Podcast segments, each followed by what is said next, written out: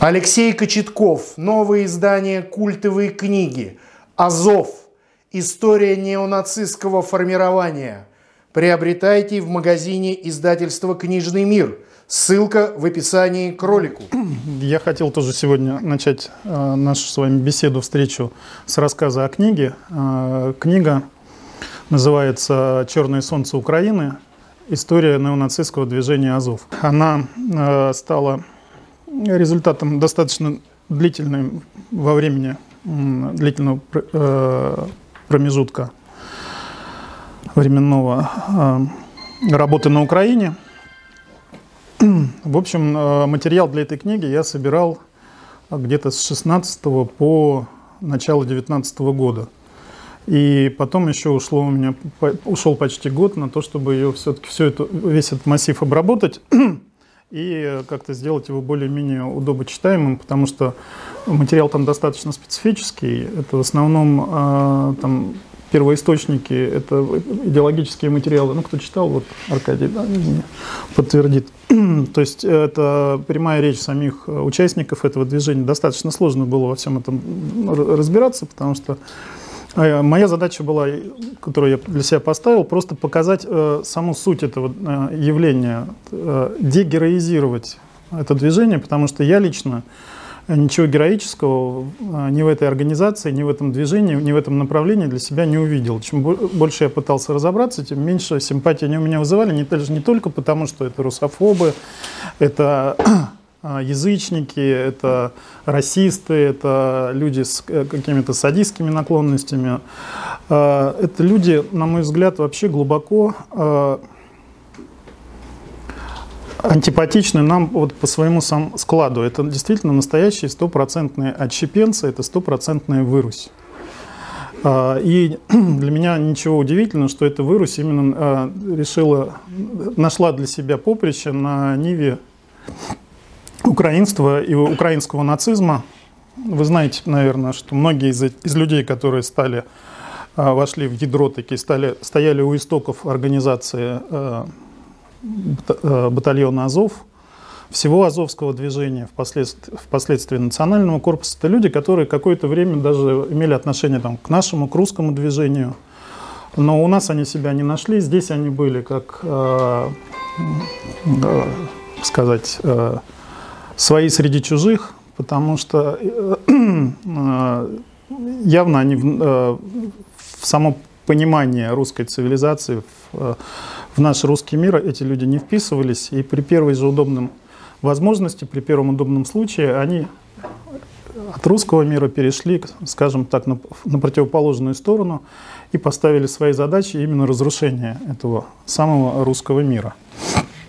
Я думаю, что давайте сначала немножко обсудим вообще саму суть украинства, как я ее вижу, как вы ее видите, откуда взялся украинский нацизм, почему он именно такие формы приобрел, а потом мы немножко поговорим уже об этой организации, о принципах, на которых она строится, почему она получила, эта структура получила такую популярность, кто ее раскручивал, и, собственно говоря, какое будущее ждет и э, украинский нацизм, и государство, которое э, называется Украина.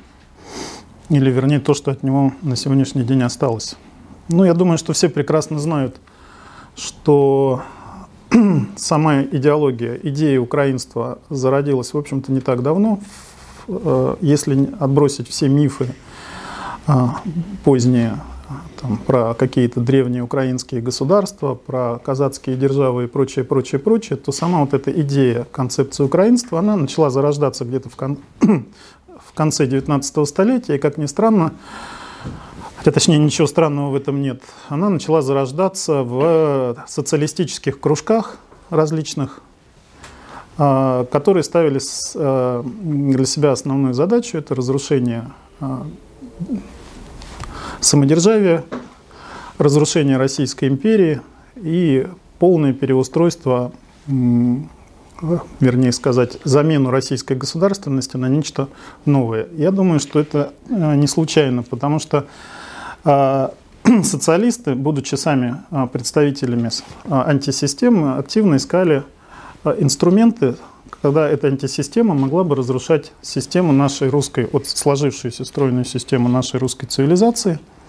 А русская цивилизация, помимо православия, а, помимо русской культуры, русского языка, основывалась еще и на а, единстве русского народа. И нужна была, нужен был инструмент, который бы позволял это единство разрушить изнутри, разрушить внутренние связи. Почему украинство я считаю анти, именно классическим представлением антисистемы, потому что это в чистом воды технологический инструмент по разрушению внутренних связей любого порядка, разрушению культурных, семейных, исторических, э, религиозных, каких угодно, то есть любых связей э, внутри э, малороссийского, в первую очередь, малороссийской ветви триединого русского народа и отторжение именно этой малороссийской ветви русского народа от всего остального тела э, триединого русского народа. Разрыв все, связи не только с великороссами, но и с белорусами, э, уничтожение всех возможных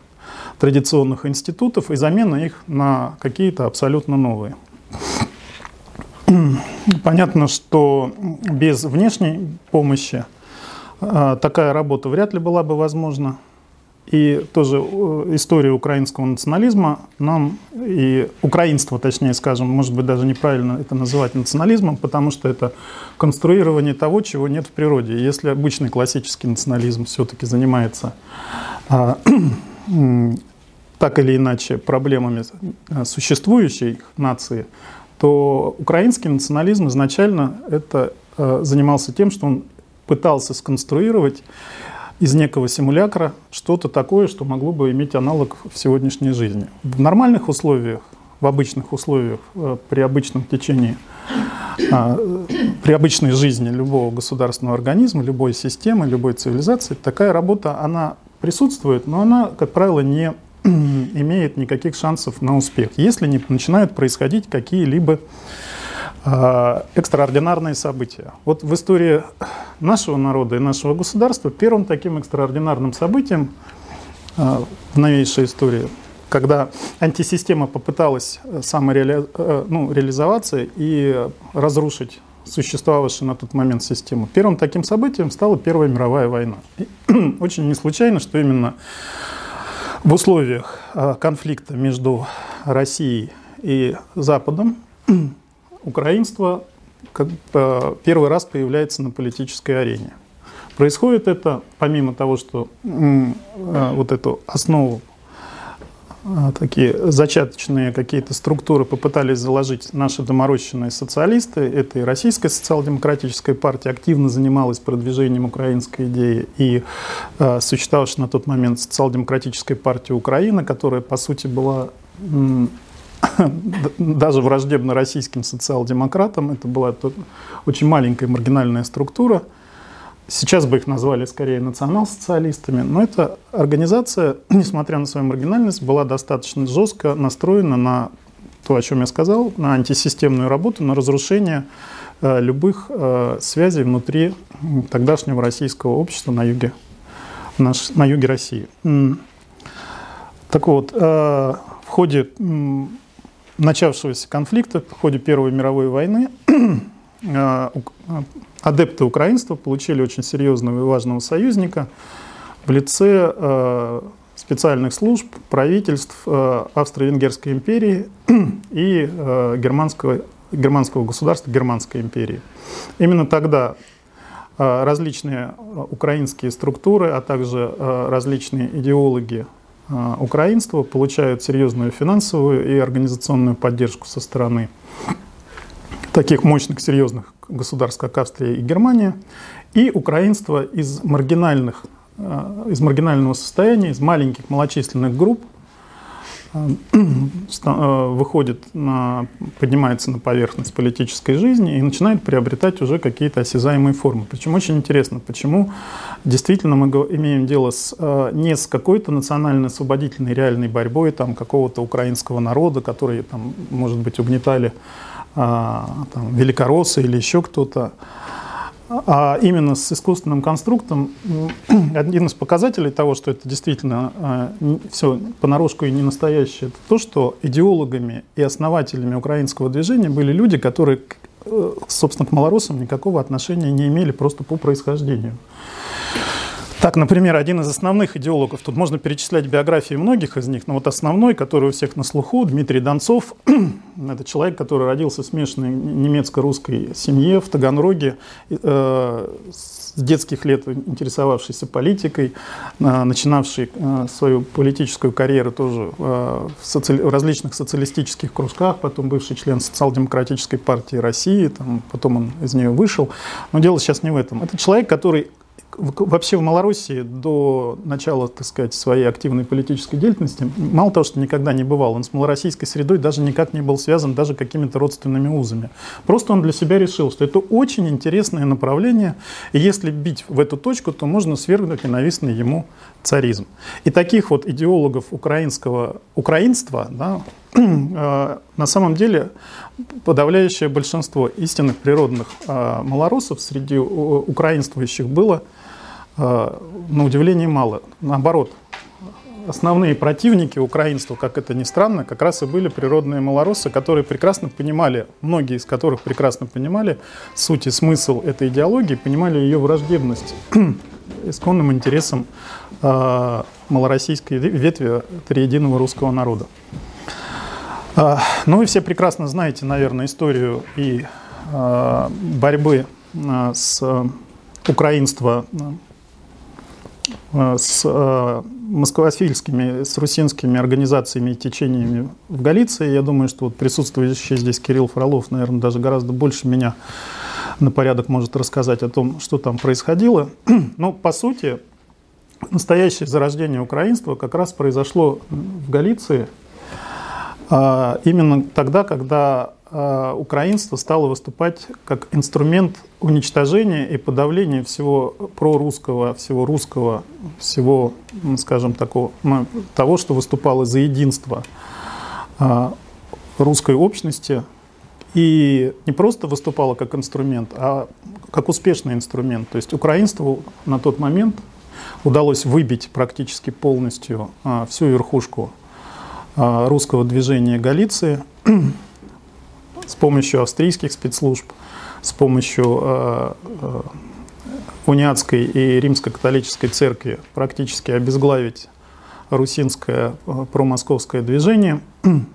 И э, австрийцы, когда увидели, насколько этот инструмент эффективный, они стали вкладывать в него очень серьезные средства, стали вкладывать э, деньги в, э, в пропаганду украинства, стали опираясь на пропаганду и жесточайший террор, насильно, по сути, создавать проукраинские организации, стали формировать военизированные подразделения в составе австро-венгерской армии, знаменитые э, сечевые, знаменитые сечевые стрельцы, там пресловутые синие дивизии, они же тоже были сформированы как раз вот после э, известных событий в Галиции 15-16 года из местного населения, людей, которых в том числе, наверное, под страхом смерти или какими-то посулами, просто заставляли переходить из русскости, да, из э, своего русского состояния в антирусское, в украинство, пообещав им, там, во-первых, огромное количество всевозможных привилегий, э, не только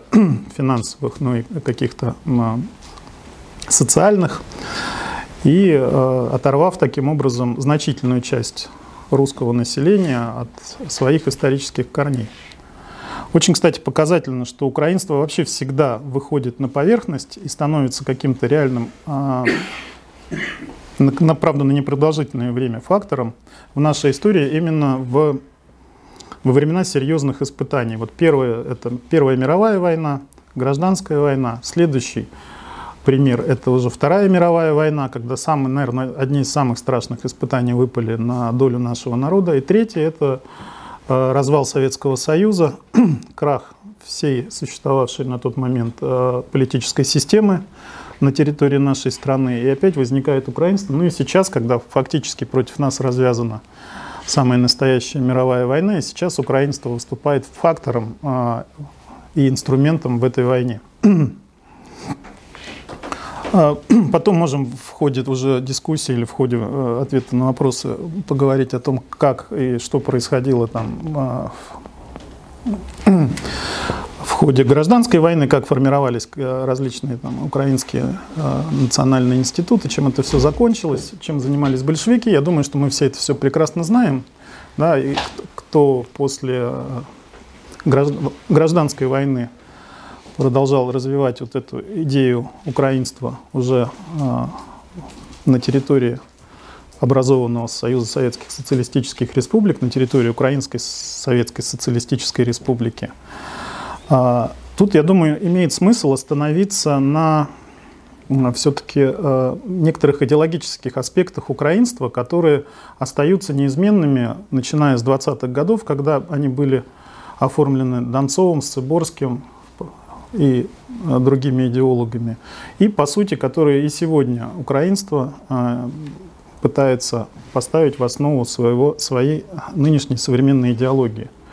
Где-то лет шесть назад мне из, из Киева привезли коллеги книгу, которая называется «Философия украинской национальной революции». Она издана как раз э, Азовом, издательством Азов, которое существует, было создано в 2014 году как раз при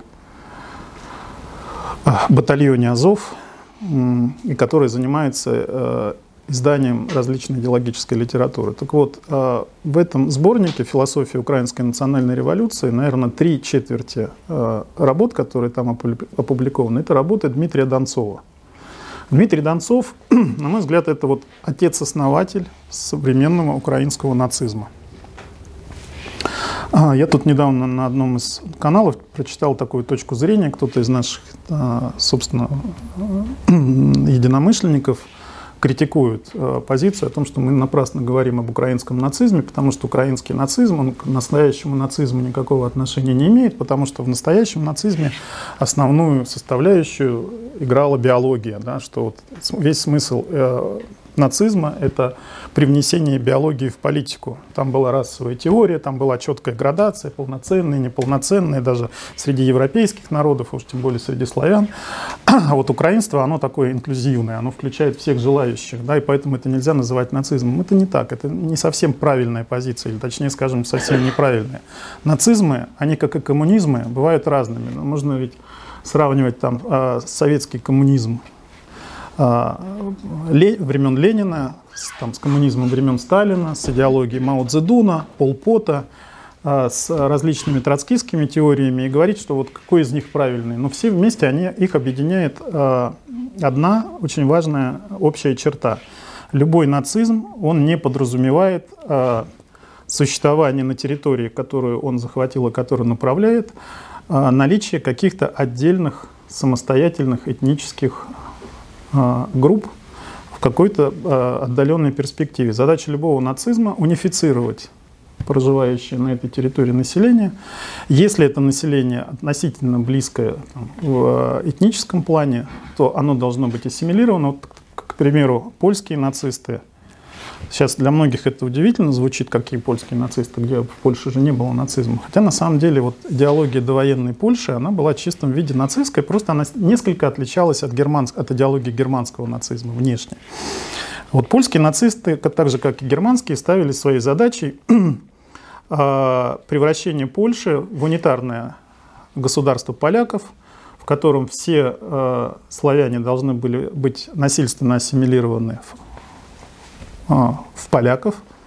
И там было, была масса примеров, начиная от высказывания Пилсудского и заканчивая уже его последователями после, после его кончины, когда говорили, что через одно поколение в Польше не будет проживать никаких белорусов, никаких украинцев, никаких э, русинов. Здесь будут проживать только поляки. А те, кто не хочет становиться поляком, у них есть только два пути. Или уехать, или умереть. А относительно евреев там был вопрос совершенно однозначный, что евреи должны быть полностью депортированы, потому что поляки боялись э, решать окончательно еврейский вопрос так, как его решали впоследствии немцы, поэтому они придумали такой э, как бы способ решения это выселение евреев на Мадагаскар, куда уехал сейчас отец Андрей. Вот. Но евреи не захотели уезжать на Мадагаскар, французы не захотели отдавать Мадагаскар, потому что это была одна из таких жемчужин в их колониальной империи. Поэтому у поляков с евреями ничего не получилось, они были вынуждены ждать начала Второй мировой войны, чтобы помогать немцам окончательно решить еврейский вопрос. При этом замечу, что э, Польша – это страна, откуда уехали практически все евреи. То есть, в Германии, э, Польша – это страна, которая регулярно антисемитизм, действительно евреи полностью проходят. Мы сейчас об этом тоже поговорим, о польском антисемитизме. Все можно вообще говорить... Это все знают. Да, отдельно, это можно отдельную лекцию читать. Так вот, украинский э, нацизм, он изначально пытался копировать э, германский. Но э, постепенно Донцов э, делал некоторые поправки на, ну, просто на ситуацию э, Ситуация, собственно говоря, с э, украинским нацизмом заключается в том, что если в Германии все-таки существовал э, народ, германская нация с огромными, богатыми культурными традициями, и это было нечто осязаемое, то украинские нацисты столкнулись с очень важной проблемой. У них не было ни государства и не было нации. И перед ними стояла очень сложная задача – захватить государство и с помощью этого государства впоследствии создать нацию – опираясь на карательную машину этого вновь образованного государства. Задача практически неразрешимая. Она, они ее не смогли разрешить тогда и не придумали, как это сделать. У них ничего не получается и сейчас. Но сейчас они, по крайней мере, продвинулись достаточно далеко. вот. А, и, собственно, вся сущность а, украинского нацизма, она вот из этой сверхзадачи, по сути, и исходит. И именно здесь еще и э, она проявляет себя как антисистема, потому что для того, чтобы создать нацию из ничего, не имея никаких для этого, так сказать, а, предпосылок и реальных оснований, она вынуждена разрушать тот мир, который, в котором она пытается этот трюк проделать. Потому что иначе ничего не получится. Ну, невозможно сделать из русских людей антирусских, не разрушив внутренние связи, не разрушив само это общество, не разрушив эту цивилизацию, не разрушив э, ну, практически всю вот эту вот структуру, из которой, которую э, составляет данное общество. Поэтому и они ставили себе задачей, эти адепты украинства, э, бороться именно с э, русскостью, а другого ничего внутри украинского общества не существовало, то есть малороссийского общества не существовало, так как это была все-таки часть русского общества, это часть русской цивилизации, это часть русского мира, то необходимо для того, чтобы построить на основании э, оторванные от русского мира. Во-первых, необходимо оторвать эту часть, а для того, чтобы создать там нацию, там нужно полностью вытравить всю вот эту русскость. То есть антисистема начинает работать с точностью до наоборот. То есть как сатанизм, да, вот нужно, есть э, христианство и антипод христианства, антисистема сата, э, сатанизма. Да? То, что в христианстве белое, в сатанизме черное. И наоборот, так и с украинством. Все, что мы считаем правильным, справедливым, необходимым, ценным, важным, они считают э, наоборот э, второстепенным, враждебным, лишним. Э, если мы считаем, что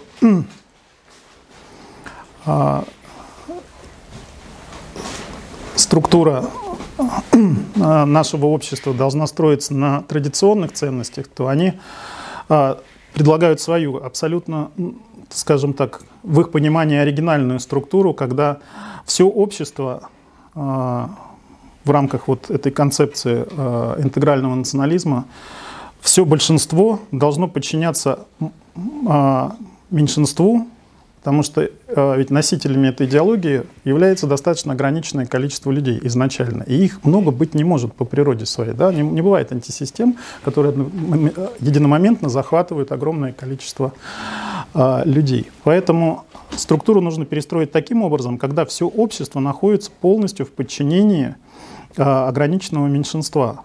И именно это ограниченное меньшинство, эти, с одной стороны, как бы каста жрецов и одновременно воинов, они должны подчинить себе всю основную массу свинопасов, так называемых. Это выражение не мое, это, собственно говоря, в работах Донцова несколько раз применяется, что из этих свинопасов еще предстоит не просто их всех, э, из них вылепить некую новую украинскую нацию в результате серьезной, тяжелой, кровавой обязательно, то здесь должно присутствовать вот эта вот кровавость борьбы, мы должны не из них вылепить, не из свинопасов. Нет задачи сделать свинопасов всех украинцами. Мы должны из них отобрать тех, кто нам подходит, пере, сделать их частью самих себя, своего внутреннего ордена. И вот этот орден, помимо, по мере своего расширения, увеличения численности, он и будет ознаменовать рождение новой нации – вот этой нации украинства, нации будущего, нации без, с новыми моральными принципами, с новыми горизонтами и так далее, и так далее, и так далее. Спрашивается, а свинопасы что? А свинопасы – это питательная среда. Они должны давать новых солдат, и они должны содержать вот этот орден, не более того. Их ценность равняется нулю только как э, питательная среда и как э, так сказать, потенциальный э, кадровый резерв а, откуда можно отбирать лучших из лучших с точки зрения а, украинских нацистов. Вот, собственно говоря, в этом, мне кажется, и заключается феномен и современного Азова. Посмотрите, как они ведут войну. Если бы это были действительно настоящие националисты, и для националиста своя нация, да, и любой член нации – это высшая ценность. Но здесь получается, что это просто какой-то биологический мусор. Такое ощущение, что они ведут войну на чужой территории. Люди для них, вот эти вот, получается, действительно реально свинопасы, которые никакой ценности не представляют. Они скорее представляют ценность для нас, потому что это часть нашей, нашего народа, это часть нашей культуры, нашей цивилизации. А для них это просто биологическая среда основная это... масса, в этом никакой трагедии нет. Те, которые выживут, вот те и потом станут основой той украинской нации, которая и будет достойно а, править а, не только Украиной, но и всеми прилегающими территориями, которые останутся после уничтожения России и русской цивилизации, потому что одна из основ, просто вернее основополагающий камень а, в идеологии украинства – это борьба с нами как с а, враждебным а, началом, с враждебной средой, как, собственно, выражался Степан Бандера в одной из своих знаменитых работ. А, ни один украинец не может спать спокойно, настоящий щирый украинец не может спать спокойно и не будет спать спокойно до тех пор, пока на земле останется хотя бы один живой москаль. Это дело, ну, как бы идеальная схема, да. А когда живых москалей не останется, останется большая территория, и вот на этой территории вот эта новая нация, она и будет, так сказать, править всем, да, потому что она родилась в горниле борьбы, сражений, она не будет знать поражений. А поражение от кого? Главный конкурент уничтожен, да, собственно говоря. Значит, они придут на смену а, вот этой а, отжившей свое, в их понимании, а, русской цивилизации. То есть у нас не должно быть никаких сантиментов в этом плане. А в их а, картине мира нам изначально никакого будущего не отведено. Нас просто нет в этом будущем. Наоборот, их будущее заключается и основывается на том, что нас в нем нет. То есть тут не может быть одновременно будущее и у нас, и у них. Они наши могильщики, как они считают. Они рождаются на наших, так сказать, вот а, мы составляем тот гумус, на основании которого и вырастет это дерево украинской нации. Поэтому вот, собственно, а, смысл э, украинской идеологии и смысл, собственно говоря, украинства. Задача украинства а, – это разрушить русскую цивилизацию как таковую. Отсюда инклюзивность. Именно в этом смысл того, что они готовы принимать всех. Ну, только ты стань вырусью и подтверждает то, что ты вырос конкретными действиями. Не просто передавай сало э, хлопцам с хроны, да, или там куда-нибудь там завалы электростали, э, это как там, Азовстали. Ты должен дел, делать определенные действия, которые доказывают, что ты действительно тот, э, за кого, кто, кто нужен. Да? А это в первую очередь такие действия, которые не позволяют человеку после, после них вернуться обратно, к, ну, что называется, к своим. Да? То есть это нужно перешагнуть через все связи. А я так считаю, что, наверное, через связи со, своими, со своим народом, со своими близкими можно только через убийство. Ну и как бы убийство уже разрывает все эти контакты. Почему происходят такие вот странные события, вот издевательства над пленными, а, или много случаев, когда наши там отставшие тыловые части или просто тыловиков там а, убивают зверски те же самые тероборонцы, да, но это же вроде вообще простые люди, которых и военными-то назвать сложно. Но это уже вот происходит вот этот вот внутренний слом, это уже работает антисистема, когда для того, чтобы стать своим там, ты должен перестать быть своим тут. Да, и ты должен доказывать, что эти для тебя никто вообще. Тем более, что если э, идеология которую, в которую ты решил перейти, учит тому, что мы вообще даже и не люди. Мы вообще какой-то, а, так сказать, какая-то биологическая масса. А, вот к вопросу о книге. А, издательство «Книжный мир» сейчас работает над тем, чтобы выпустить второе, ну, новое, точнее скажем, новое издание этой книжки. И тем более, что время вносит определенные дополнения, просто расставляет еще больше акценты. То, к чему мы приходили постепенно, осознавая просто суть этого явления, изучая материалы или там, собирая эти материалы. Сейчас мы увидели это. То есть жизнь подтверждает нашу э, теорию просто вот сейчас э, в режиме реального времени. Потому что мы предполагали, что так будет, но не думали, что это будет настолько ужасно. И еще раз повторю, что вот скоро выйдет книга, и надеюсь, что она достаточным будет тиражом, потому что первый тираж, почему он стал таким маленьким, что он ну, был достаточно ограниченным.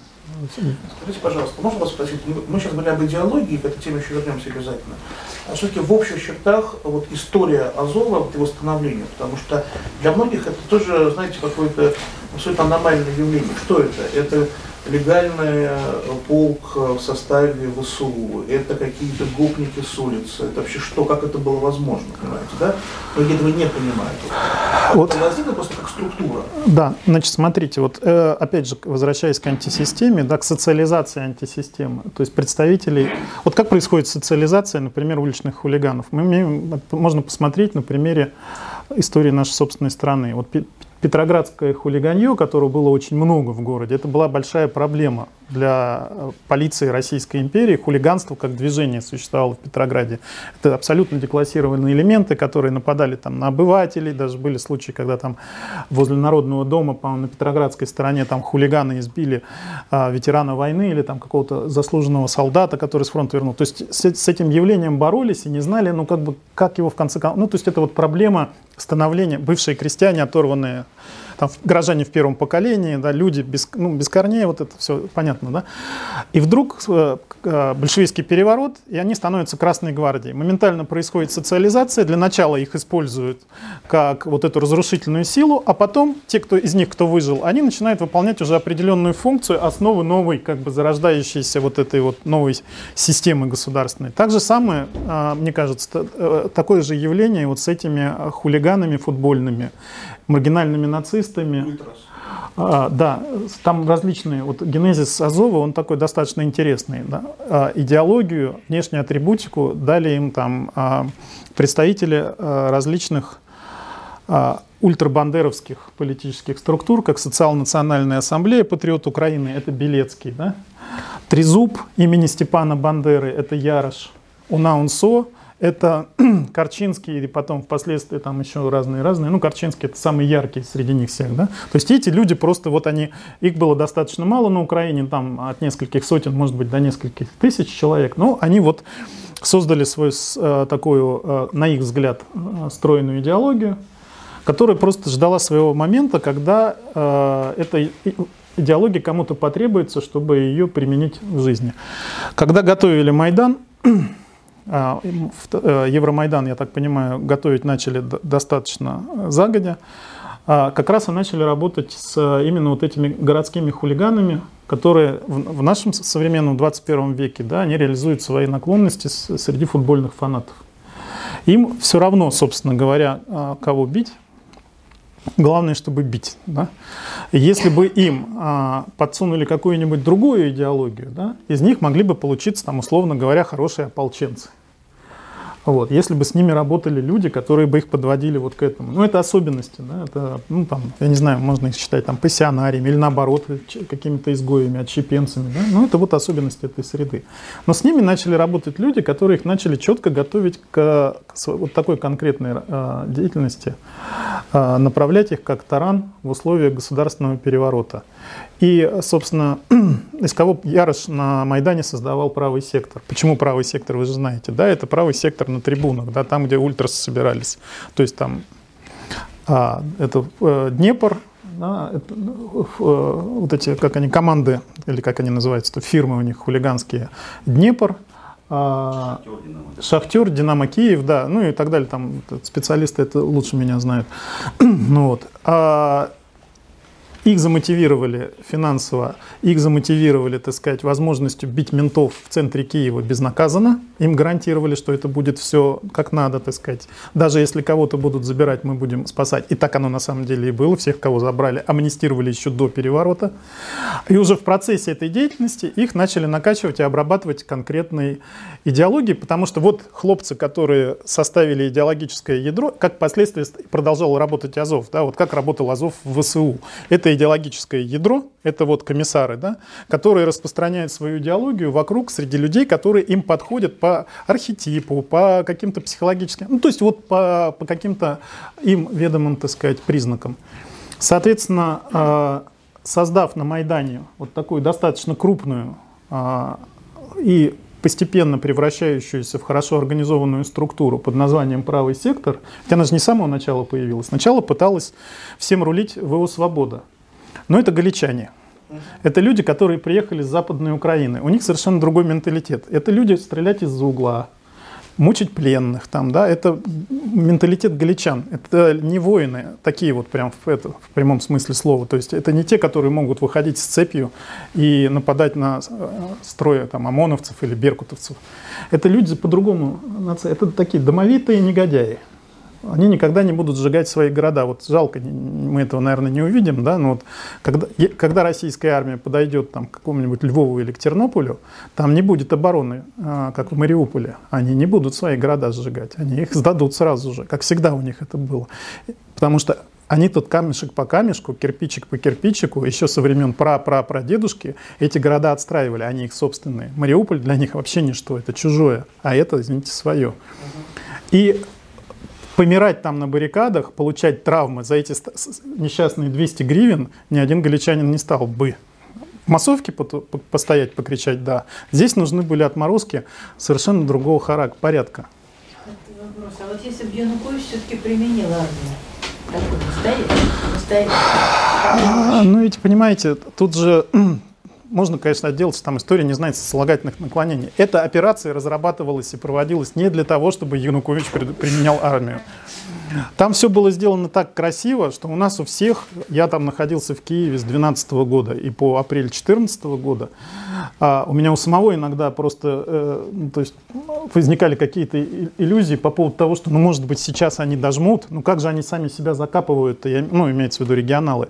А там все было настолько хорошо организовано и спланировано, это была видимость того, это как сейчас, вот, в принципе, видимость того, что происходит, ну, это для нас война, да, это там для беркутовцев была война. А на самом деле для верхушки украинской это была просто очень удачная, так сказать, э, операция по смене власти. Может быть, Янукович сам бы и хотел бы что-нибудь применить, если был бы в состоянии, но его окружение нацеливалось совершенно не на это. Ну, то окружение, которое могло реально а, влиять на процессы. Можно, Захарченко может сейчас сто раз рассказывать, что он не получал приказа, но это действительно так. Но рулил всем а, Левочкин, руководитель администрации, он же, собственно говоря, и спровоцировал, они же детей. Он заложил основу, он чиркнул спичку для мятежа, собственно говоря, и он создал все условия, чтобы антимайдан стоял в Мариинском парке, а не на Майдане, где он должен был стоять. Да, как они, до этого они же прекрасно эту тактику использовали. Только где-то соберутся бандеровцы оттуда раз, и тетушки приехали, антимайдан организовали. Хлоп, и все, и уже ничего не организуешь, да, ну, то есть, в смысле, не антимайдан, а просто захватывали площади. Украинцы, ну, регионалы знали эту тактику. А здесь у них ничего не получилось, потому что у них внутри оно не сработало, потому что команды такой не было. Команда была собрать там тех, кого нужно было собрать. Поэтому Янукович не мог отдать такой приказ, уже был не в состоянии. Даже если бы он его отдал, никто бы его выполнять не стал. Там единственное боеспособное подразделение, Беркут, которое до последнего еще пыталось что-то изменить, потому что было не в курсе реальных замыслов. И состояло оно из честных людей в основной своей массе. Но и те после 22 числа просто отказались выполнять приказы, когда их очередной раз кинули. Они просто разошлись по домам, разъехались кто куда, в свои города. А, поэтому тут надежды никакой. Так вот, как это формировалось, из кого? А, идеологически замотивированные откровенные нацисты. Там Белецкий, он уже имелся за спиной срок, да, там эти, как его там, господи, Однороженко, да, это васильковские террористы, ну то есть это люди, которые уже имели какой-то опыт борьбы с государственной системой, имели за своими плечами неопределенный бэкграунд. А, у кого-то он был чисто политический такой, у кого-то он был полубандитский, у кого-то он был откровенно бандитский. Там белый молот вообще состоит, бог знает из кого, там по три, по четыре судимости у людей. Там. А, ну, то есть это вот такое ядро. И хулиганье, которое в одночасье получило возможность из хулиганов превратиться в Красную гвардию. Ну или черно-красную, какая разница. И дальше уже вот этот, на основании этого а, правого сектора пытались создать партию, с правым сектором не очень получилось, потому что здесь в данном случае у всех были амбиции, то есть там их получилось 8 гетманов на одну единицу площади. Вот. И дальше уже Белецкий и люди, которые, а, собственно, решили, что вот Ярош, это, конечно, хорошо, но уж больно там серьезную какую-то позицию имеет Наливайченко. Все-таки Ярош был помощником Наливайченко, они вместе вышколы создавали. Тут как-то а, я думаю, сыграли вот какие-то свои внутренние вот эти вот внутри а, постмайданные разборки, когда а, Аваков вовремя подсуетился, начал помогать а, Белецкому. Белецкого как-то получилось собрать более-менее адекватных людей из Харькова, ну, по сравнению со, со всей этой гопотой, которая там моментально бросилась создавать батальоны. Да?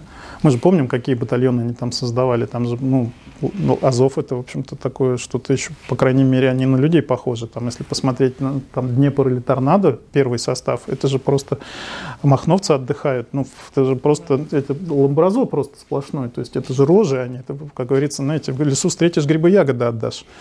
Вот. А здесь такие здоровые, крепкие ребята со стриженными бородами, там даже что-то знают. Рена Генона читали, понимаете, это же интеллект в, в глазах. И Волу обязательно. Юлиус и Волу, да. Ну, то есть, типа, это же иностранных авторов, да, потому что основная масса вот этой вот, которая побежала в батальоны, чтобы потом получать рабов на Юго-Востоке, я не уверен, что они вообще на каком-либо языке знают больше ста слов, что на русском, что на украинском. Ну, это реально животные просто настоящие. Откуда там женщины? Откуда везде? Нет, нет, сейчас, вы имеете в виду сейчас вот? Ну вот когда сдавались. Не, ну смотрите, это же целое, а, на самом деле, полк Азов, это мы так называем полк Азов, на самом деле это а, серьезная, большая, крупная организация всеукраинского масштаба. Называется она «Национальный корпус» политическое крыло, то есть если полк Азов это военизированное, то есть в принципе не военизированная, а военная часть, это официальное а, подразделение Министерства внутренних дел Украины, то национальный корпус это его как бы политическое крыло, которое имеет свои отделения в каждом районной организации. Помимо того, что а, там у них просто как бы ячейки существуют, у них существует союз там, азовских пионеров, условно. Там, я не помню, как он сейчас это, ну, просто вылетело из головы. То есть детские организации, женские организации, студенческие организации, киноклубы, а, организации работников культуры и искусств. То есть они полностью повторили а, структуру по сути, государственную. То есть они в рамках своей организации, о чем и Кирилл сейчас вот сказал, они заложили основу альтернативного государства они полностью начали бороться за идеологическую гегемонию в стране. И они стали в этой борьбе побеждать. Они через идеологическую гегемонию стали навязывать культурную гегемонию всему украинскому обществу, которое было ну, через украинство к этой гегемонии уже вполне хорошо подготовленное. Вот в этом-то и смысл, что почему черное солнце Украины? Мне украинцы, когда я ну, в смысле, люди, живущие в Киеве, когда я эту книгу только закончил, я отправил ее нескольким своим знакомым в Киев. Не надо вот так вот, ну зачем же? Напиши «Черное солнце Азова». Я говорю, не, вы что, это же смысл совершенно другой. Почему здесь «Черное солнце Азова»? Нет, ребята, это Азов, действительно «Черное солнце Украины». Вы не понимаете смысла. Они вам создали уже готовую, вот оно, а, под боком антисистему. Все, вас уже практически засунули в мясорубку. Осталось только прокрутить этот фарш. И когда этот фарш прокрутят, обратно его уже закрутить будет, не будет никакой возможности. Оттуда и женщина. Как без женщин? Они стреляют или это функции там поварих выполняют? Ну какие поварихи? Там... Ну, Обычные военные, что ли? Это снайперы. Это водители э, э, легких, э, как это, МТЛБ, лег, э, легкая бронированная машина. Во всех радикальных движениях было полно женщин. А, женщины, женщины наравне с мужчинами занимаются в военно-спортивных э, организациях.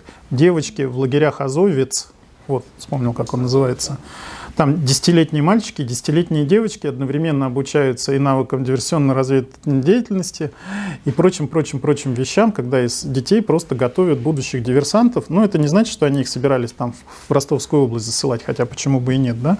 Просто потом их будут готовить уже на более высоком уровне, потом на более высоком. Это, ну, это мы все проходили в, и в Гитлер... То есть мы помним и читали про Гитлер-Юген, как там готовили. Эти люди просто работают по той же самой методичке, зачем чего-то придумывать, когда оно вот оно разработано, эффективно работало, почему бы и нет. А там только граждане Украины или Нет, я же говорю, что это, это движение, оно вот как раз носит инклюзивный характер. То есть оно, пожалуйста, оно вас вовлекает. Хотите, принимаете их идеологию, что отрекаешься, отрекаюсь. Ну вот и все, иди к нам, родной. Только надо будет, ну, может, кого-то убить. Может быть, ико, может, иконы сжечь на праздник, на какой-то, на день, на день э, весеннего солнцестояния. А? Весеннего равнодействия. А? На территории России тоже работают, пропаганду свою ведут. А, Я не знаю. Ну, как, конечно, ведут. Но Misanthropic Division – это все-таки скорее больше российская была организация. Ну, основная часть людей, которые туда поехали по линии этой структуры, они же все-таки наши с вами, вот наши с вами сограждане здесь по улицам Москвы ходили. Олимпий Вербицкий А есть, такой, же- тогда есть же там ви- видео с а, азовцами, которые разговаривают на русском, матерятся знаменитое Два- два- признание, от когда вот 21 там, или какого, 20 числа признание ДНР и ЛНР, когда они все друг друга снимают, что Захар Прилепин говорит, ну такие же лица, как у ополчей. Они внутри ну, на русском разговаривают. Не, там, но это русскоязычная среда, это люди с Юго-Востока. Белецкий сам из русскоязычной, из русско-культурной среды. Он не знал русского, о, тьфу, господи, а, не знал э, украинского языка еще в, там, в 13-14 году. Он его просто физи- Да, он преподаватель э, Харьков- Харьковского университета, преподаватель истории. Из русско-культурной среды, по-моему, если я не ошибаюсь, мама у него учитель русского языка и литературы. Он русский по национальности.